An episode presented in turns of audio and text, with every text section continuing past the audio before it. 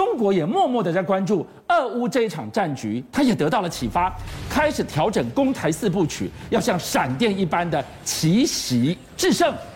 我们来看看过去这五天，辽宁号航母跟 ADIZ 来扰袭的战机，在距离台湾这么近的地方不断的密训，密训什么呢？对我海空锁喉吗？而国军该怎么样混搭张开三张层层的防护网？好，美国的这个特战部司令啊，克拉克啊，他最近说，他说啊，中国大陆习近平在看到西方对俄罗斯啊啊侵略乌克兰所做出的反应以后，他说一定会做一些啊这个调整。为什么呢？因为原本呢，他会以为说啊，攻台的话就要按照原先的这个剧本的啊，会顺顺走。但是现在发现俄罗斯打得这么不顺啊，所以在这个情况下，如果今天中国大陆要对台进行军事的任务的话，首先他一定要进攻非常迅速，而且呢要非常迅速的能够夺下大城市，因为以台湾来说，台北，比如说像台北啦、台中啦、高雄啊等等，还是两百万人、两一百万人以上这样一个大城市，你看。那个俄罗斯打到现在，其实没有攻下任何一座那个人口百万以上的大城，对不对？所以共军如果第一时间锁定超过两百万居民以上的大城，哎，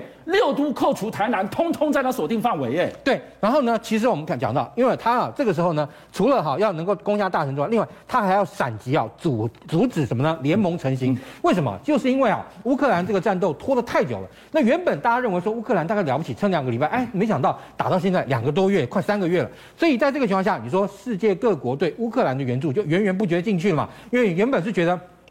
你俄罗斯打乌克兰就像大人打小孩一样，是三下两下应该就结束，关起门来打一打算了。对，但是没想到现在打越越打越久，那当然自然在这个情况下，乌乌克兰身为被攻击的一方，那世界各国给他的援助当然也越来越多。所以共军一定要闪击，快到你抗中联盟来不及成型。对，然后呢，另外还包含这个经济制裁，因为他们也看到现在啊，那个俄世界各国对俄罗斯的这个经济制裁的那个动作力道非常快，然后而快而且准。不过当然啦，也很奇怪是，卢布现在越打越贵，你知道吗？这也是比较让大家当初啊这个意料之外的事情。然后另外，其实还有一个很重要的，加强信息战。因为为什么？其实俄呃乌克兰跟俄罗斯啊军事冲突发发生以后，你可以看到那个乌克兰总统泽伦斯基一直在这个世界啊这个舞台上说，今天呃到到这个国家发表这个视视讯的这个演说，明天到那个国家议会发表视讯演说，在全世界来说，利用泽伦斯基某种程度来讲，他是在行销，他这是一个行销，也就是说让世界各国看到泽伦斯基坚强抵抗之后呢，愿意啊来协助他，愿意把武器放到乌克兰，然后让乌克兰能够击退俄军。所以看到了，如果俄乌战争给了共军一个全新的思维，调整攻台四大策略，名列在此的话，我们来看看，你就不难理解。辽宁号舰队连续五天的演习，为什么我们天天带大家关注？太敏感了，因为你看啊，辽宁舰这次出来啊，当然辽宁舰这次为什么出来？我们知道，因为山东舰回去大连做这个维修嘛。那五月一号那时候呢，基本上是在日本的本那个九州啊九州的这个西边啊发现它。然后五月二号很快哦就到了啊石垣宫古水道，进入菲律宾海以后，是接下来你看五月二号这边看到五月四号、五月五号，它都在这边好进行啊训练，而且呢，它这次训练其实海上自卫队每天。都有军舰随时在侧，而且拍下它的动态。然后呢，但是你可以看到，五月五号、五月四号、五月五号这边做完之后，五月六号马上做个大转折，干嘛嘞？航向台湾的这个西部西部的海域。然后六号到这里，八号现在这边进行一系列的演训。它离台湾越来越靠近呢。对。其实他这次到这边来演训啊，他这个可以说是啊一兼多顾。为什么你知道吗？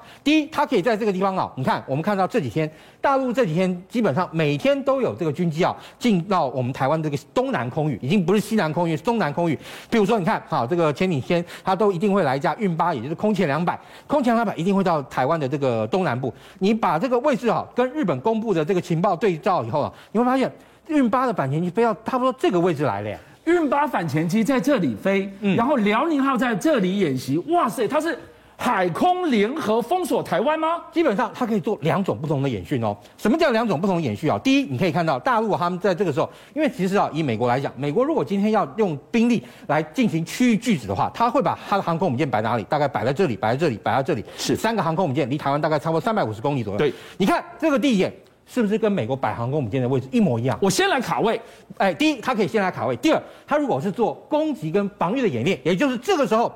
辽宁号航空母舰扮演蓝军，大陆的机队扮演红军，就是如何去反制它。而且呢，它还可以换科目哦。这个你他红军的那个蓝军那个演完之后，它马上可以哈变成红军呃红军。这时候红军跟红军就对台湾东部进行一个联合封锁演练。所以这个刚好应验了四大战略调整的第二项。你看，他一个闪击，让你的反中联盟还不及成型，我就拒止把你拒于千里之外了。而且啊，乌克兰它本身是一个陆上国家，别那个别的国家援助可以透过铁路啊不断的运进来。是，哎，对不起，台湾周边铁路在哪里？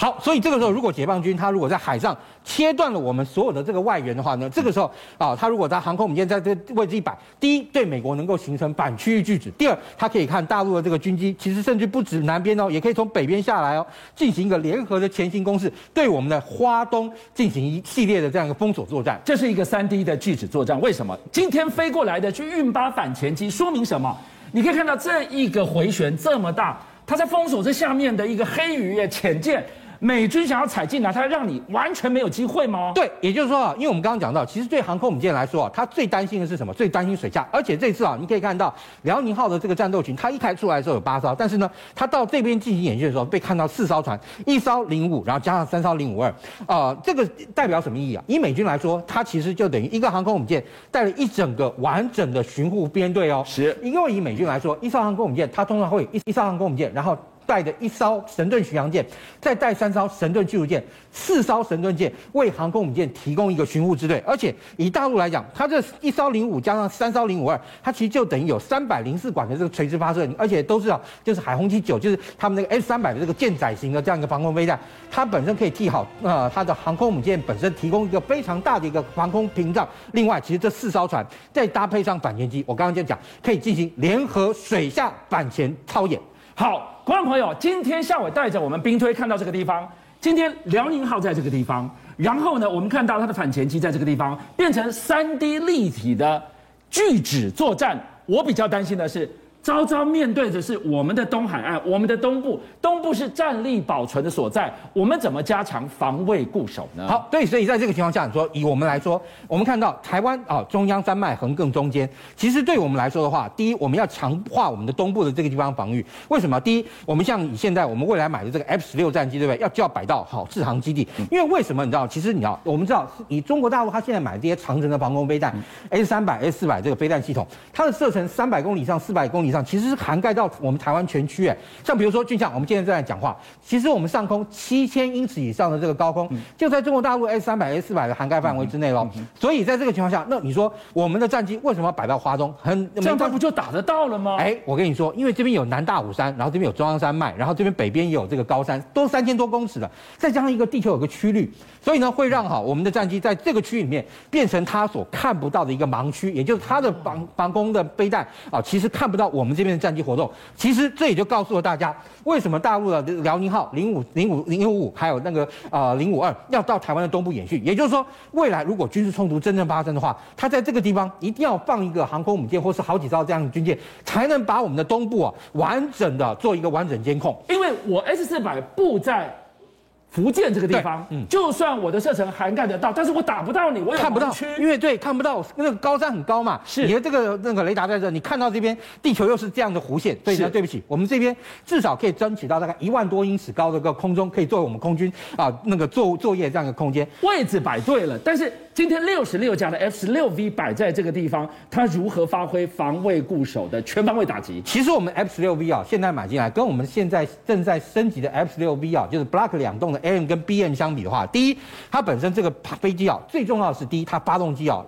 ，power 更强，嗯，它是两万九千磅的 F 幺幺洞发动机，我们现在是两万五千磅左右的 F 一百发动机，你看光是推力就多了四千磅，这四千磅多出来意味着什么呢？可以多做很多事啊。第一，你的挂载就更多更大，好，你不管是对挂载空对空空空对地武器挂载都能够更多。第二啊，其实啊，像这个飞机本身啊，由于它甚至啊可以那个搭配好神射手神射手夹上 AQ 三三，我们讲过，其实现在我们其实严格来说，我们要侦测到大陆的歼二零战机很难。但是呢，我们讲到就是说，如果你有这个神射手夹舱，它可以啊对空中做广域的红外线搜索的话。逆中战机躲得了雷达，躲不了红外线，红外线看得到它，所以可以找到它。另外，它的这个本身这个 APG 啊啊那个啊八三雷达，它本身啊可以做 AESA 主动电子扫描雷达之后呢，F 十六跟 F 十六之间它有 data link，空中就可以 data link，等于说我今天我看到的，我跟你 data link，来我在跟你空中看到的，我在做 data link，互相为有机开天眼，对，就可以把战场监控的环境啊更加加大。是，所以在这个情况下，它基本上来说，甚至可以扮演小型预警机啊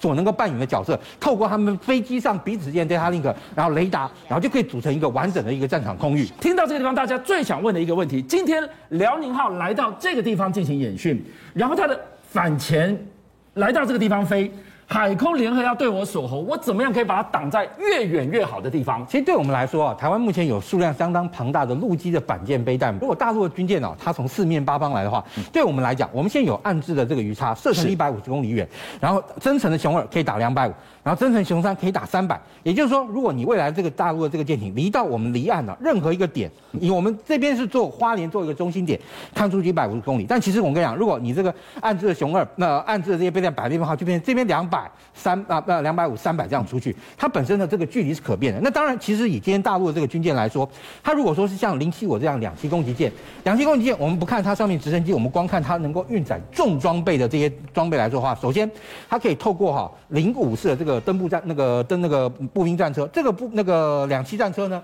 它下水之后啊，那个进行啊登陆，大概可以哈从那个母舰本身离开之后，可以跑十公里没有问题。那另外零二七二六型的这个登陆艇啊，也就是他们现在的这个气垫登陆艇，它的这个速度啊，那也可以从一百五十公里外用非常快，大概每小时七八十公里的这个速度把部队运送上岸。但是我们刚刚讲，你呢又有岸置的熊叉射程一百五，然后真诚的熊二射程两百五，我都打得到你哦。哎，其实都打到，也就是说，甚至连母舰都可能打到。但最重要就是我们刚刚讲到，如果你今天在军事冲突发生的时候，我们要如何能够发挥战力保存？也就是说，要把这些飞弹先通通藏好，然后等到这些舰艇在我们近岸出现的时候，通通拿出来，然后对对方啊发动攻击。这个时候，我们的这个效益才能够最大。而且我们刚刚讲到，像这个暗置暗置的鱼叉，对不对？它本身如果说摆在台湾哈这个东部哈，我们刚刚讲到可以打这些登陆舰艇；摆在台湾西部，甚至于它还具备啊按那个目标的，它能够透过地形啊去做一些比对。也就是它飞弹发射过去以后，对不对？即便是大陆的这个登陆艇啊，离大陆的这个沿岸还很近，我们也可以从它的呃那个背景之中分析出哪边是海岸，哪边是军舰，然后这些暗自的这个鱼叉飞弹就可以攻击到军舰。邀请您一起加入虎七报新闻会员，跟俊相一起挖真相。